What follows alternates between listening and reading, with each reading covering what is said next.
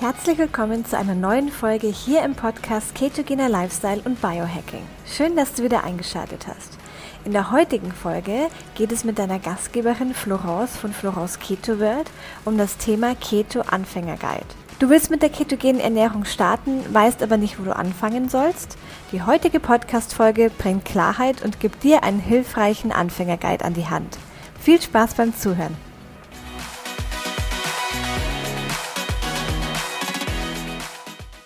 Heute mache ich was für die Anfänger unter euch. Und zwar, wie fange ich mit einer gesunden ketogenen Ernährung an?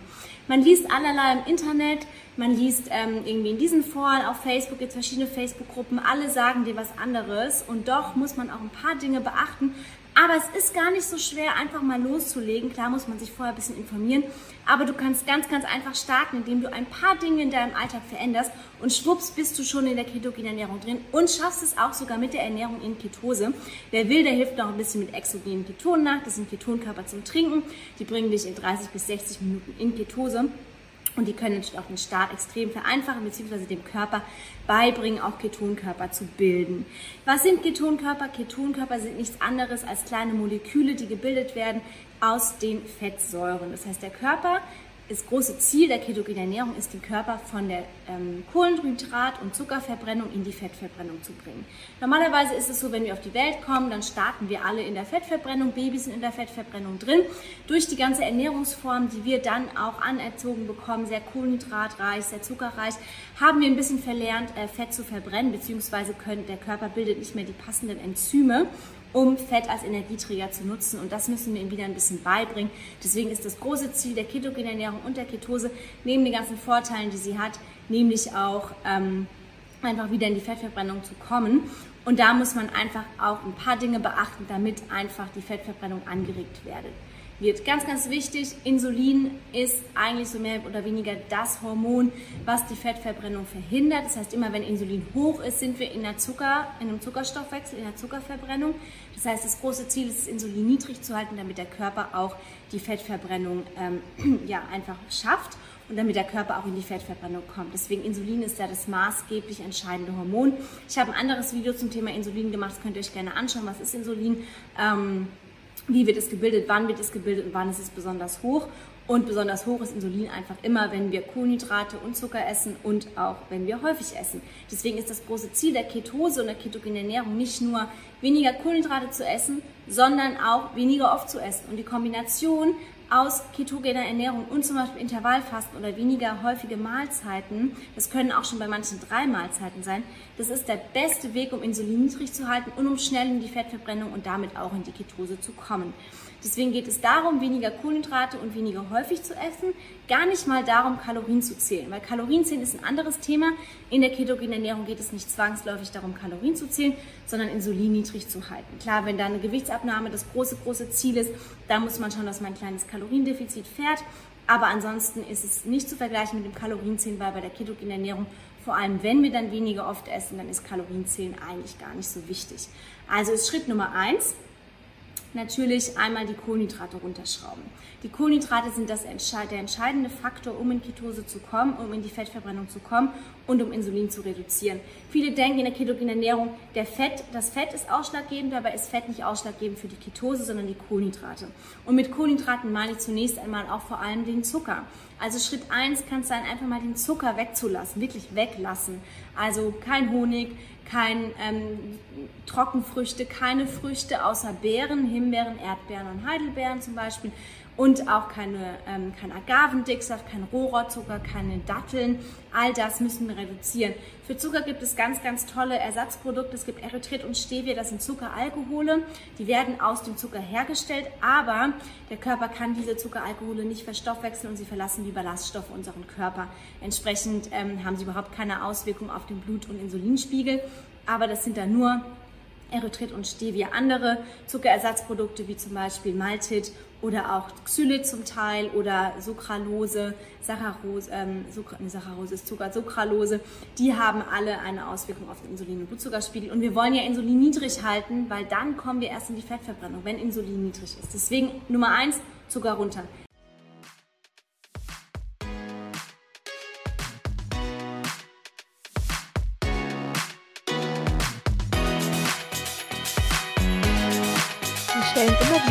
Dass es nicht an der Disziplin scheitert, warum Menschen ihre Abnehmziele nicht erreichen. Oft sind die meisten sogar extrem diszipliniert, sie befolgen nur die falschen Tipps. Weil Florence und Andreas immer wieder die gleichen Fehler feststellen, haben sie ein PDF erstellt. Die fünf Gründe, warum du nicht abnimmst. Wenn du es noch nicht gelesen hast, dann lade dir dieses kostenlose PDF am besten herunter. In 10 Minuten Lesezeit findest du heraus, ob einer dieser Punkte auch auf dich zutrifft. Den Link findest du in den Podcast Show Notes.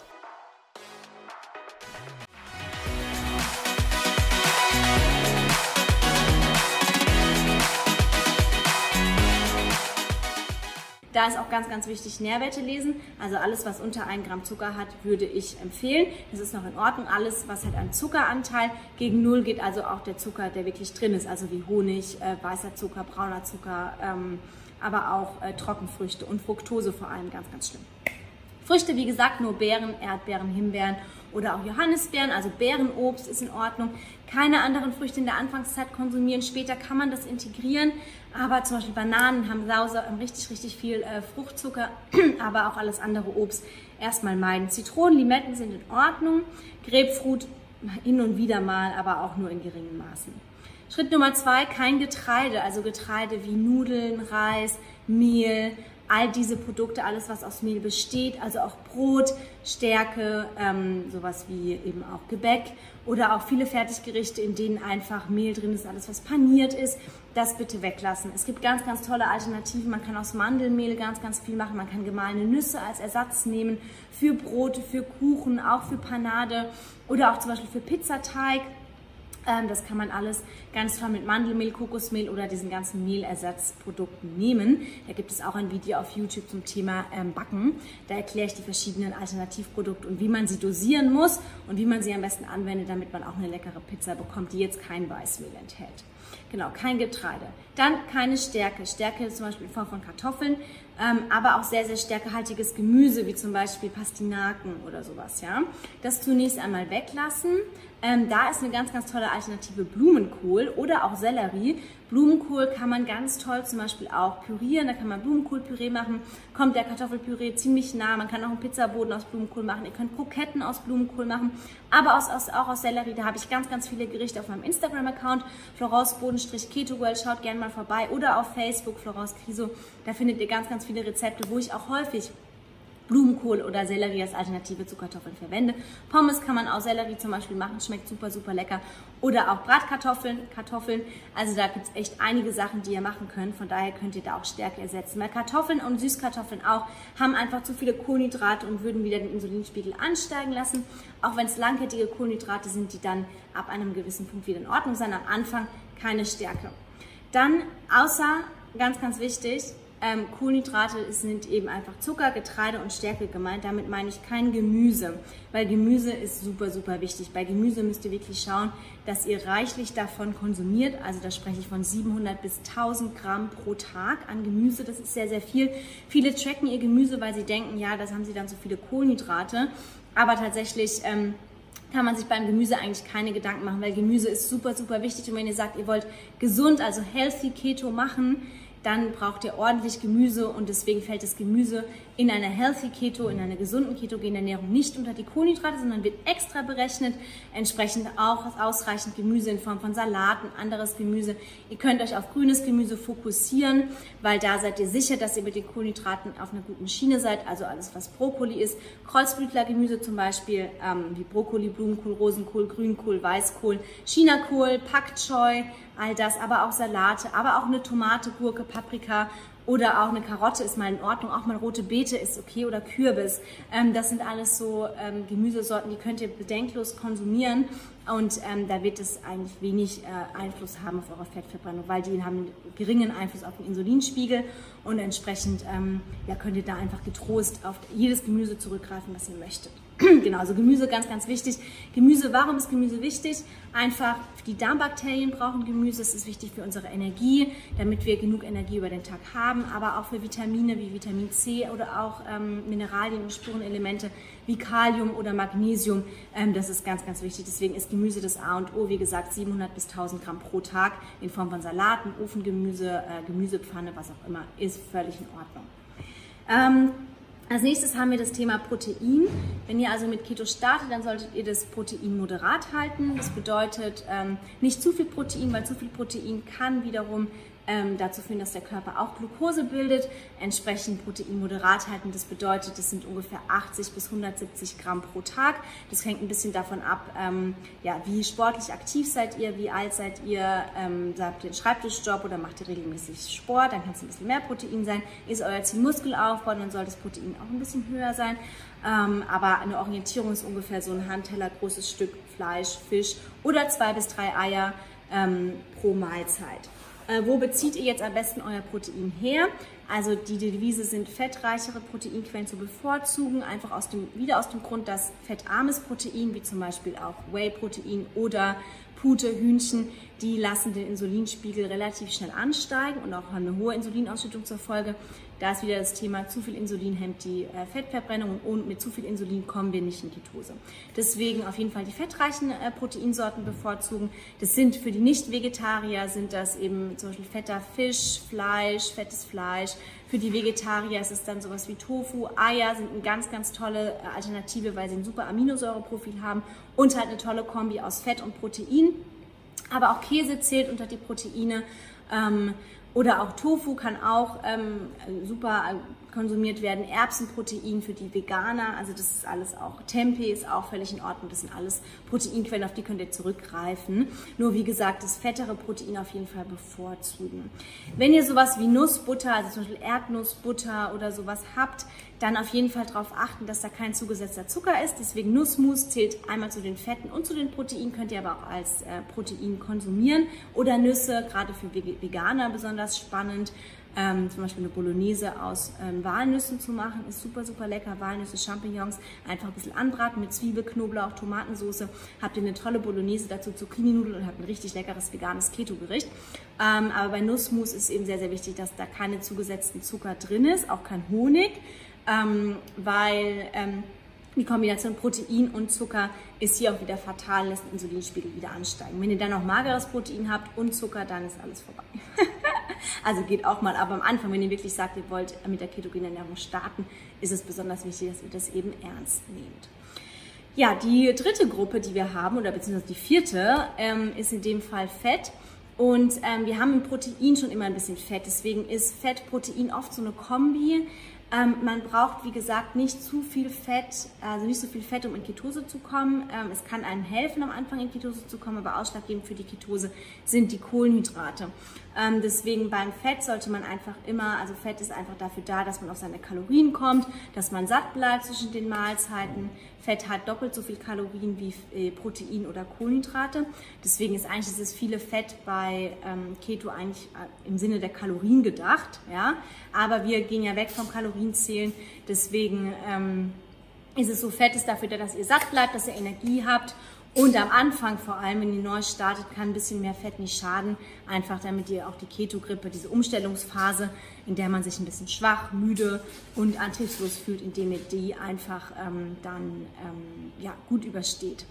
Ähm, deswegen Fett ähm, in Kombination mit dem Protein ist eh schon vorhanden. Wenn wir fettes Fleisch haben oder auch Eier haben zum Beispiel oder Nüsse. Ansonsten kann man immer noch ein bisschen mehr Fett ergänzen in Form von Avocado, eine Weidebutter zum Beispiel oder auch ein Olivenöl, ähm, Kokosöl. Vor allem in Kombination mit Gemüse, weil die, viele Gemüsesorten haben fettlösliche Vitamine drin. Das bedeutet, dass wir einfach immer Fett dazu konsumieren müssen, ganz äh, spannend bei Karotten, weil zum Beispiel Vitamin äh, K ist ein fettlösliches Vitamin und muss entsprechend mit Fetten konsumiert werden. Deswegen immer ein bisschen Butter zum Beispiel übers Gemüse oder ein Olivenöl in den Salat. Ganz, ganz wichtig, damit auch alle Vitamine, auch die fettlöslichen, absorbiert werden können. Deswegen ähm, Fett kann immer noch ein bisschen dazugegeben werden, zum Beispiel Oliven oder auch Avocado, Nüsse. Also da gibt es auch ganz, ganz viele hochwertige pflanzliche Fettquellen, die man einfach auch als Veganer äh, konsumieren kann oder als Vegetarier. Ähm, Käse zählt auch zu Fett. Ähm, das ist eine Kombi aus Fett und Protein. Deswegen ist da immer eine Kombination. Man kann natürlich immer ein bisschen Käse und Nüsse auch nach dem Essen noch konsumieren, einfach wenn man sagt, okay, man fühlt sich noch nicht richtig satt. Und wichtig ist einfach, das Fett so zu dosieren, dass ihr zwischen den Mahlzeiten satt seid. Also, dass ihr von Mahlzeit 1 zu Mahlzeit 2 ohne Snacken durchkommt. Das ist ganz, ganz wichtig. Äh, bei den Fetten, was man hier beachten sollte, keine ähm, ja, Pflanzen, also Pflanzenöle wie Rapsöl, Sonnenblumenöl, Maisöl, ähm, Sojaöl. Äh, das sind alles ähm, Fette, die eher minderwertig sind. Die sind oft ähm, durch Gentechnik verändert. Die, die, durchlaufen ganz, ganz viele ähm, ja, Prozesse. Also weil einfach um das Fett auszuextrahieren, sind es acht bis neunstufige Verarbeitungsprozesse. Das heißt, sie sind stark verarbeitet und nicht zu empfehlen, auch zum Backen, Kochen oder sonst was. Auch wenn sie günstig sind, dann lieber auf wirklich hochwertiges Kokosöl setzen in Bioqualität, weil ähm, tatsächlich können diese Art von Fette, also Rapsöl, Sonnenblumenöl, Sojaöl, Maisöl, das kann alles ähm, Entzündungen im Körper auch fördern und das wollen wir natürlich auch vermeiden äh, mit, der, mit der Ernährung. genau, das ist jetzt zunächst einmal, was darf ich essen bei der ketogenen Ernährung? Also Kohlenhydrate runter, ähm, dann ähm, Früchte, nur Beeren, Erdbeeren, Himbeeren, dann kein Getreide, keine Stärke, Gemüse, ja, alles ganz, ganz viel, 700 bis 1000 Gramm Gemüse pro Tag. Ähm, dann haben wir ähm, Protein moderat, also ungefähr so ein Handteller großes Stück. Ähm, da auf fettes Protein setzen, fettarmes Protein, wenn dann mit ein bisschen Butter oder Öl auffetten. Also ähm, das ist in Ordnung. Dann Fett, auf jeden Fall hochwertige Fettquellen, keine ähm, Pflanzenöle, sondern wirklich ähm, Nüsse, Avocado, auch mal Weidebutter, Kokosöl, Olivenöl, Avocadoöl, Schwarzkümmelöl. Das ist alles in Ordnung. Und Genau, einfach so viel Fett konsumieren, dass man sich zwischen den Mahlzeiten satt fühlt. Deswegen ganz, ganz wichtig, die Zutaten lesen, also überall, wo Zucker drin steht oder auch zuckerähnliche ähm, Begriffe, da auf jeden Fall darauf achten, dass ihr ähm, einfach ja, da ähm, gut aufgestellt seid. Ein kurzer Punkt, den ich noch ansprechen möchte, sonst wird das alles ein bisschen zu lang, ist, wir haben ja gesagt, ähm, um Insulin niedrig zu halten, müssen wir erstmal das Richtige essen. Das haben wir mit der ketogenen Ernährung jetzt abgedeckt, aber auch weniger oft essen. Und in unserer Gesellschaft essen wir super, super häufig. Also achtmal am Tag essen bis zu zehnmal ist nicht untypisch. Wir snacken wahnsinnig viel. Oft wird auch der Mythos verbreitet, mehrere kleine Mahlzeiten regen den Stoffwechsel an. Sportler sind besonders betroffen, weil sie denken, sie müssten ständig essen, um irgendwie ihre Muskeln zu versorgen. Aber tatsächlich immer jedes Mal, wenn wir essen, wird Insulin ausgeschüttet. Das heißt, ist die Devise auch weniger oft essen. Am besten erstmal auf drei Mahlzeiten gehen und nur essen, wenn du wirklich Hunger hast. Wann hast du wirklich Hunger? Hunger ist keine Gewohnheit. Hunger ist nicht 12 Uhr Mittagspause, deswegen werde ich essen. Hunger ist, äh, wenn du wirklich einfach merkst, du bist müde, du hast vielleicht sogar so ein Zwicken im Bauch, ähm, du hast keine Energie, du wirst vielleicht sogar ein bisschen ungemütlich, also ein bisschen schlechte Laune, dann hast du wirklich Hunger und dann musst du wirklich was essen. Wenn du irgendwie nur so ein bisschen ja, Lust auf Essen hast, aber trotzdem noch viel Energie hast, dann hast du noch keinen Hunger. Dann am besten einfach ein Glas Wasser trinken und ähm, weitermachen. Also wichtig ist erstmal auf drei Mahlzeiten zu gehen und ähm, dann zum Beispiel Stück für Stück das Frühstück nach hinten zu verschieben bis du nur noch zwei Mahlzeiten hast. Also quasi das Frühstück immer eine Stunde nach hinten verlagern. Wer möchte, kann auch direkt das Frühstück weglassen und zum Beispiel auf, am Anfang auf einen Bulletproof Kaffee gehen. Das ist Butter mit einem Stück, äh, das ist Kaffee mit einem Stück Butter und ein bisschen MCT-Öl.